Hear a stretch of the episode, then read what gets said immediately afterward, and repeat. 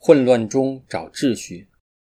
第四天，耶稣的知己。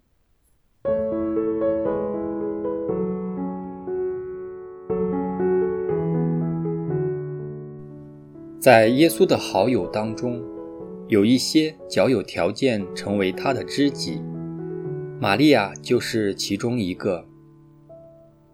玛利亚虽然没有马尔大这么外向、健谈、极有魄力，而是比较内向和内敛，但他那文静的性格以及他的细心，就能带给耶稣一份亲切及温暖的感觉。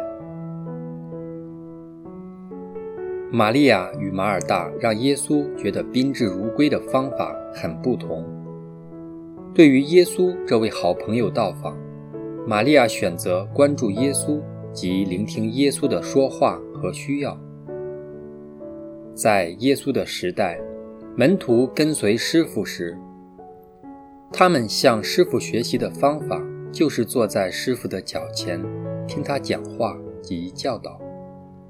这正是玛利亚当时所关注及所做的事。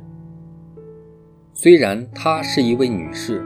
礼节上，她不应该坐在耶稣的脚前，但这规矩不能阻止他聆听耶稣说话及教导的渴求。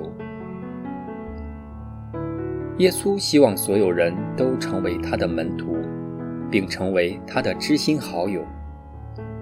玛利亚所做的当然是耶稣心目中更好的一份，又怎能从玛利亚夺去呢？我们不难理解，更好的一份是指与耶稣倾谈及聆听他的这个选择。就算是忙碌的人也知道这一点，也可能会有祈祷的时候。但是耶稣所关注的，是我们是否懂得优次，及如何适当的分配时间，投放于事物及祈祷之上。如果生活方式及心态不正确的话，对我们的生活甚至生命都会有严重的坏影响。这就是耶稣心痛的地方。虽然主耶稣同样的爱惜马尔大及玛利亚，但因为玛利亚更能明白主耶稣的心意，容易接收主耶稣的讯息，故此。耶稣也更容易与他沟通。一份好的关系的基础在于彼此了解，而沟通就是促进了解的主要方法。因此，如若我们也希望成为耶稣的知己，就要向玛利亚取经，学习用他的方法去亲近天主。与耶稣成为知己的过程，不是由工作去侍奉他开始，而是先伴随他，聆听他，并与他住在一起，即是说，由与他相遇开始。我们是否愿意成为耶稣的知心好友呢？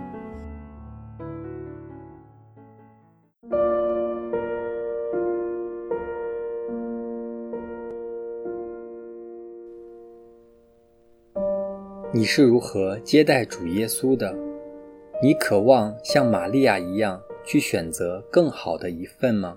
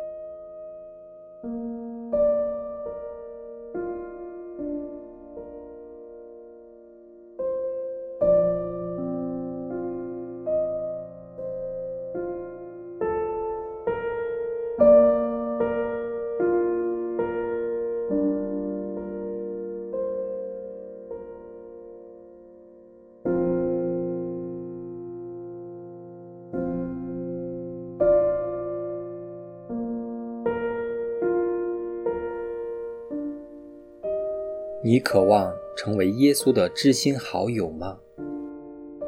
你承认这是耶稣所指的更好的一份吗？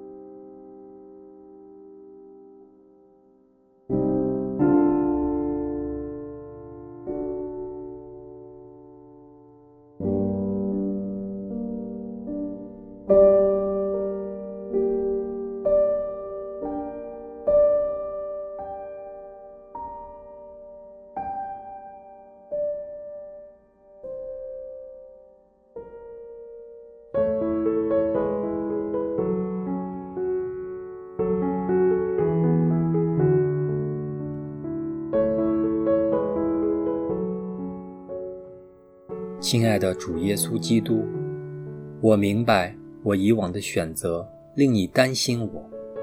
我以为你希望我为你做更多的善功，却忘记了最重要的事。我终于明白你心痛我的地方。